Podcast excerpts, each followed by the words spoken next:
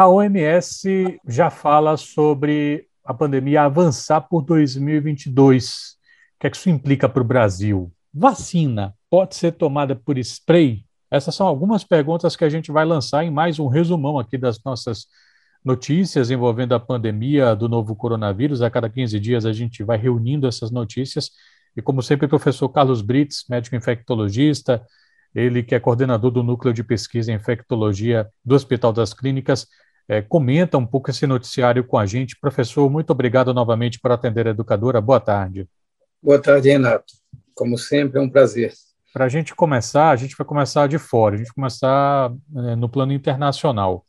A OMS, professor, está apontando que a pandemia vai entrar para 2022, como o senhor já falou algumas vezes aqui, né, o motivo, né, a vacinação em países mais pobres. Como é que fica a situação do Brasil em um cenário como esse, de, de, de países que eventualmente não estão se vacinando tanto, é, eventualmente, não sei, vizinhos? Como é que o senhor percebe, assim, o que é que o senhor pensa sobre a possibilidade do Brasil ser impactado? Em primeiro lugar, nós não somos um país pobre, na verdade. Né? Tecnicamente falando, nós somos um país muito desigual, mas pobre não é exatamente o problema. Gestão de recursos é outra história. E, em termos de vacinação, demorou muito para engrenar, mas nós estamos vendo já, estamos atingindo 50% da população com duas doses, mais de 70% com pelo menos uma dose, e isso comparado com alguns meses atrás, gente estava patinando na faixa de 18%, 20%, é extremamente positivo. E é o que explica essa queda na, na incidência de, de novos casos, a queda na mortalidade, que felizmente, vem se mostrando consistente nos últimos dois meses, pelo menos. Se a gente fizer o dever de casa e tiver uma população vacinada em proporção adequada, e o ideal é que nós tenhamos todos os 70 e poucos por cento que já tomaram a primeira dose tenham recebido a segunda dose, para a gente considerar que há realmente uma proteção bastante ampla na população, provavelmente nós vamos ter um impacto muito pequeno digamos, de infecções vindas de fora.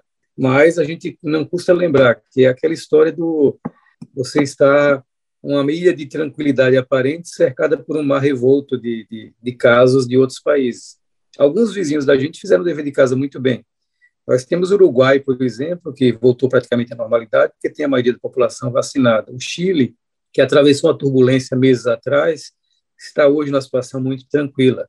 Mesmo a Argentina, nosso vizinho mais do sul, também está entrando numa fase de mais estabilidade. Por outro lado, nós temos os países mais acima, Paraguai, Bolívia, Uruguai, é, Peru, Colômbia, Venezuela, Equador, os outros aqui da América do Sul, que circundam o Brasil, e para os quais ainda não temos um cenário tão favorável. Isso levanta a possibilidade de circulação de cepas variadas e reintrodução de vírus no, em áreas do país, mas volto a lembrar que essa possibilidade se reduz substancialmente quando você encontra uma população vacinada. Então, o nosso remédio para todos esses problemas é garantir a vacinação para o maior número possível de pessoas, a maior fatia possível de pessoas completamente imunizadas. Isso vai dificultar a introdução de novos vírus, independente de cepas, e vai minimizar o impacto que, eventualmente, esses países que estão enfrentando dificuldades maiores para vacinar a sua população e que são nossos vizinhos, possa proporcionar. Bom, professor, um pouco antes aqui da entrevista com o senhor, eu estava dando uma olhada aqui na Folha de São Paulo. Leste europeu tem novos recordes de Covid com resistência à vacina.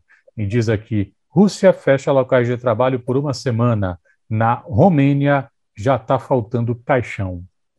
E a gente dando uma passeada aqui nas estatísticas internacionais, a gente está vendo que novas variantes estão começando a, a, a, trazer problemas no Reino Unido, a Rússia, como eu já falei, Israel também está com uma variante, uma variante da Delta, é a variante da variante.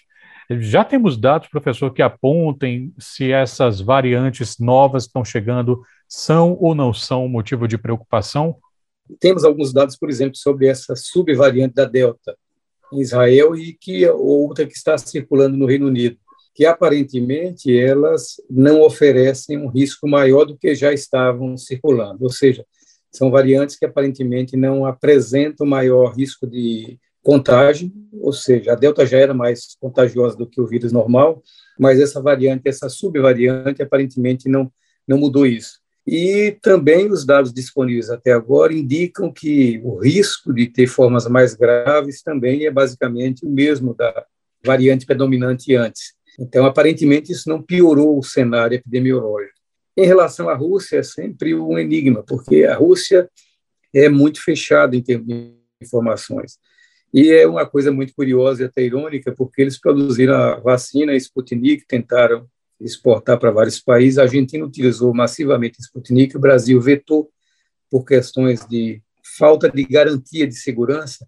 Mas na Rússia, a proporção de pessoas vacinadas é muito menor. A rejeição de pessoas à vacinação é uma das maiores do mundo lá na Rússia. Talvez porque eles não tenham confiança no processo e na transparência do governo, que, aliás, a comunidade internacional tem muita dificuldade de entender o que acontece lá, porque nós não temos acesso a dados confiáveis. Então, essa é uma das questões que permanece sempre no radar, assim como a China, que também é outro país que onde a pandemia se originou e que fecha completamente as informações para pesquisadores de fora. Então, isso dificulta o entendimento do que está acontecendo lá.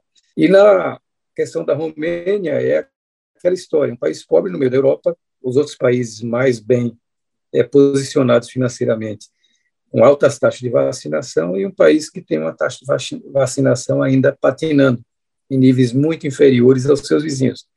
E aí vira o caldeirão perfeito para você criar novas variantes e, eventualmente, estar exportando essas variantes para países onde tem brechas, digamos assim, de vacinação que permitam que esse vírus circule. Bom, só ilustrando aqui o que disse o professor, né, e ainda voltando aqui para a matéria na Folha de São Paulo, que aponta que apenas 36% dos adultos romenos estão vacinados, enquanto na União Europeia a média é de 74%. Professor Carlos Brits, médico infectologista, coordenador do Núcleo de Pesquisa em Infectologia do Hospital das Clínicas, está com a gente em mais um resumão aqui do noticiário envolvendo a pandemia do novo coronavírus. Indo agora para o, o, o nosso canto, né, professor, para a Bahia, nesta semana, a Prefeitura de Brumado, aqui do interior do estado, eh, baixou um decreto desobrigando o uso de máscaras. O acessório seria usado apenas em escolas eh, públicas e privadas e por pessoas com sintomas de gripe ou, de fato, com coronavírus. Já é momento, professor, para uma medida como essa? Eu acho que nós estamos ainda um pouco longe desse momento. A Bahia não é exatamente, tudo bem, é um dos, está entre os dez estados mais vacinados do país, mas longe dos primeiros, digamos assim. Eu não sei qual é exatamente a proporção de vacinados em Brumado, mas a menos que isso seja acima de 70%, 80% de toda a população, com duas doses, é prematuro você parar de utilizar um mecanismo de defesa que tem se mostrado extremamente eficiente já que é muito difícil você manter o distanciamento social no dia a dia, e muitas vezes cidade do interior até mais difícil, porque você tem todo aquele hábito de estar com vizinhança, amigos, e de repente você está tirando a barreira que compensa quando esse distanciamento não acontece. A máscara é um complemento do distanciamento. Então, mesmo quando você infringe aquela norma de não estar muito próxima, se você estiver usando uma máscara adequada, você vai impedir a transmissão de uma pessoa infectada para uma outra não infectada. Então, eu creio que esta é uma etapa que não pode ser queimada. A gente tem que esperar ter realmente um momento epidemiológico mais bem definido, com maior segurança e, principalmente, com a garantia de que a maioria da população vai estar vacinada, porque aí você pode sim abolir máscara na maioria das situações habituais. Mas eu acho que não estamos ainda nesse momento e seria recomendável um pouco de cautela com essas atitudes até que a gente avance no programa de vacinação e garanta uma proteção para a maior parte, uma parcela considerável da população, né? idealmente acima de 70%. Nesta semana, o professor CESAB é, soltou um número, divulgou um número apontando que 2 milhões de baianos ainda não completaram o esquema vacinal. O quanto essas pessoas podem atrapalhar os esforços contra a crise sanitária por aqui, professor? Esse é um número bastante expressivo, né? 2 milhões de pessoas é gente para caramba. Em qualquer lugar do mundo é uma população considerável. E no estado onde nós temos menos de 20 milhões de pessoas, eu não sei, eu acho que está em torno de 16, 17 milhões da população baiana, 2 milhões é uma proporção significativa. E isso mostra que nós estamos falhando ainda em transmitir aquela mensagem de que a vacina, além de segura, ela é eficaz e ela é eficiente em conter mortes, em conter novos casos, em evitar aquele caos que nós vivemos alguns meses atrás. Eu acho que é, é um bolsão de não vacinados que pode favorecer a circulação do vírus. Seria interessante até a gente conhecer as razões que estão levando a isso. A essa altura é muito difícil você achar alguém que não esteja pelo menos informado das vacinas. Mas às vezes você tem resistências que vão além da, da questão objetiva e entra por outros outros caminhos, digamos assim, que merecem talvez ser abordados com mais detalhes para tentar ampliar a cobertura vacinal nesse grupo populacional que é considerável. Bom, só reforçando uma coisa que o professor falou, porque é isso mesmo, né? Segundo o levantamento que foi divulgado esse ano, são 15 milhões de baianos, então uma população de, de 2 milhões que não completou o, ciclo é, é cerca de 13% mais ou menos. Professor, o Butantan está fazendo testes de um soro anti-Covid. Um soro anti-Covid. Qual é a diferença entre tomar uma vacina e tomar um soro anti-Covid, professor? A vacina vai induzir a produção de anticorpos, de defesas contra o vírus, contra a infecção. Então, a vacina é uma maneira de você prevenir a infecção. O soro ele pode ser utilizado tanto com finalidade de prevenção. Então, você tem, por exemplo, alguém que foi exposto ao vírus e tem um risco considerável, você pode aplicar o soro para evitar que aquela infecção potencial que aquele paciente foi exposto se instale e se desenvolva. Então, você bloquearia o processo no início ou você pode utilizar o soro como tratamento. Então, a pessoa foi infectada, está doente, está evoluindo com mais gravidade, você daria aquele, aquela porção concentrada de anticorpos, que seria o soro. O soro, na verdade, que o Butantan faz é igual ao soro antiofídico, é igual ao soro antidifitérico, ou seja, você normalmente injeta o vírus ou bactérias, quando for o caso, ou até o veneno da cobra, por exemplo, você vai injetar em animais, geralmente cavalos, você vai retirar, espera esse animal desenvolver anticorpos contra aquela substância estranha que foi injetada no seu sangue, e ele vai produzir anticorpos. Depois você tira o sangue dele, faz uma transfusão e separa esses anticorpos, concentra e eles podem ser aplicados em pessoas que necessitem daquela proteção. Contra o Covid, o que nós temos hoje bem desenvolvido em várias por várias companhias farmacêuticas e já em utilização e aprovado aqui no Brasil alguns deles, são os soros, é, os anticorpos monoclonais. É um soro que geralmente é utilizado com um cultivo em laboratório, digamos assim. Você podia fazer isso anteriormente usando ratinhos com alguns tumores que produziam anticorpos. Você estimulava aquele animal a produzir os anticorpos específicos para aquele problema que você queria enfrentar. Isso hoje é sofisticado porque você usa engenharia genética, você pode manipular esses anticorpos e faz um concentrado deles que pode ser utilizado também com a mesma finalidade, para prevenção em casos de alto risco ou para tratamento, é a utilização mais frequente em pacientes que estão apresentando evolução com maior gravidade. Então, você dá aquele concentrado de anticorpos para tentar bloquear a infecção e melhorar a situação do paciente. Então, a diferença é só a tecnologia que é utilizada. Enquanto os monoclonais, na tecnologia muito mais sofisticada e mais moderna, o soro tradicional é feito com um modelo mais antigo, mas tem um potencial de funcionamento também que não é desprezível.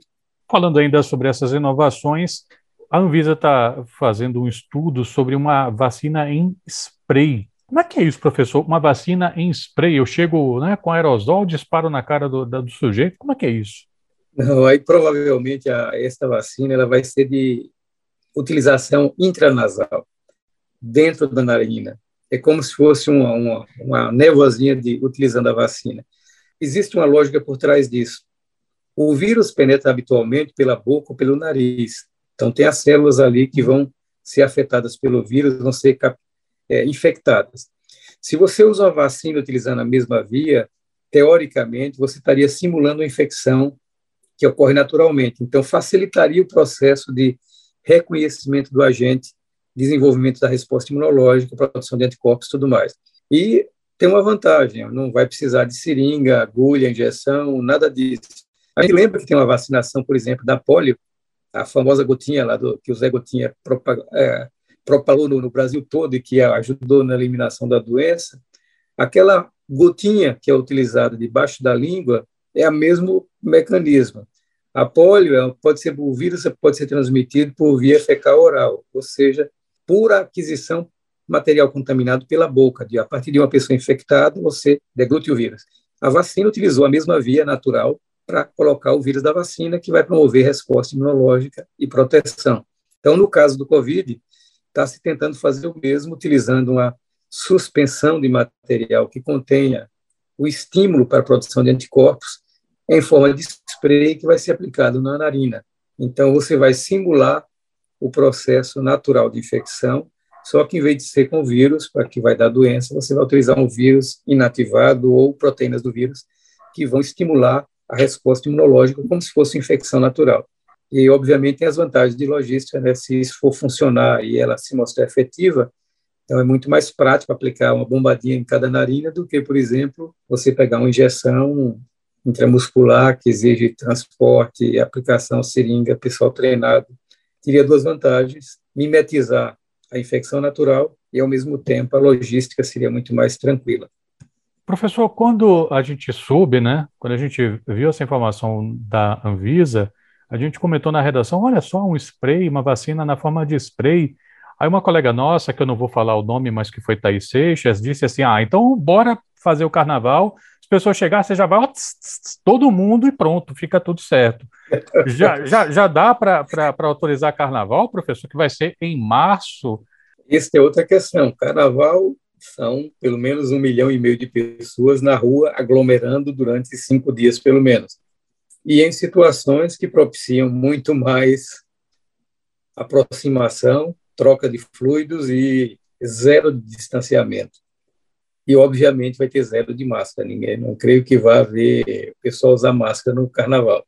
Até porque máscara, para beber com máscara, vai ser complicado. Então, ou seja, o carnaval é a antítese do que nós queremos em termos de prevenção. Nem nos mascarados vai rolar, professor, nem no bloco dos mascarados vai rolar. Seguramente não. Então, isso aí é o grande teste. Se você vai ter, liberar o carnaval, ver como isso vai funcionar, nós só não vamos ter uma explosão de casos se houver uma proteção muito grande da população que vai estar participando da folia. O que significa basicamente dizer o quê? Só se tem garantia de segurança se você tiver um número muito grande de pessoas, uma proporção muito grande de pessoas vacinadas. E, obviamente, essa proporção não vai ser de 100%, vai ter pessoas não vacinadas no meio. Mas, obviamente, se você tiver uma quantidade muito grande, 70%, 80% da população vacinada, reduz o risco. Mas é previsível que mesmo nessa circunstância, você tenha um recrudescimento dos casos logo em seguida, porque talvez vai ser impossível você evitar. Talvez, talvez turistas? Você tem turistas que vêm muitos de fora, você não sabe qual o status sorológico deles. Numa festa, por exemplo, você faz num, num jogo de futebol ou um show de rock, sei lá, você pode controlar na entrada quem foi vacinado, quem tem um teste negativo, tudo isso. Mas numa festa de rua que reúne mais de um milhão de pessoas, é impossível você ter pontos de controle que garantam isso. Como você vai saber quem está vacinado ou não? Não tem como ter esse controle que você tem no ambiente fechado. E aí isso é um desafio, porque só vai funcionar em termos de segurança se você tiver a grande maioria dessa massa vacinada, protegida. E você, por outro lado, não tem como checar isso com antecedência. Então, é um teste de fogo para nós entendermos como a pandemia vai se comportar num cenário dessa natureza. Fora, né, que as autoridades ainda têm que pensar o seguinte, né, que é muita estrutura, é empresa, é patrocinador, é emissora de TV, um monte de gente que tem que se preparar, não dá para você chegar e esperar os números reduzirem o suficiente para chegar uma semana antes e dizer, não, beleza, pode rolar. Então é complicado mesmo. Exatamente. Como você disse, é uma logística pesada. A gente sabe, obviamente, que carnaval é um motor muito potente para a economia movimenta muito dinheiro, dá emprego a muita gente. Num cenário como nós estamos vivendo, de muita gente que perdeu casa, perdeu emprego, gente morando na rua, muito sem teto, isso é um, um apelo, digamos, às autoridades tentarem fazer uma atividade que pudesse minimizar isso, mas, por outro lado, da, o outro lado da moeda, que isso pode abrir realmente a possibilidade para um, um recrudescimento de casos. Então, teria que se basear numa população com alto nível de vacinação. Aí você teria, poderia arriscar e pagar para ver, mas no cenário atual eu acho que isso ainda não é possível. Se a vacina avançar o suficiente, pode-se cogitar isso, mas como você disse, não é uma decisão que possa ser tomada em cima da hora, tem que ser com alguma antecedência. Esse é o grande dilema atual. Qual é o momento que dá para dizer até lá a gente vai estar preparado, então vamos dar ok agora, sinal verde para fazer os preparativos. É uma decisão difícil. Professor Carlos Brits, muito obrigado pela gentileza de sempre de atender a educadora, falar um pouquinho sobre esse noticiário que sempre está trazendo mais novidades. Muito obrigado pela gentileza de bater um papo aqui com a gente novamente, professor. Saúde para o senhor e para os seus. Para todos nós, uma boa tarde para você, Renato. Ah, e antes que eu me esqueça, né, parabéns atrasado pelo dia do professor e pelo dia do médico. Até, professor. Pois é, duplamente. Obrigado. Tchau.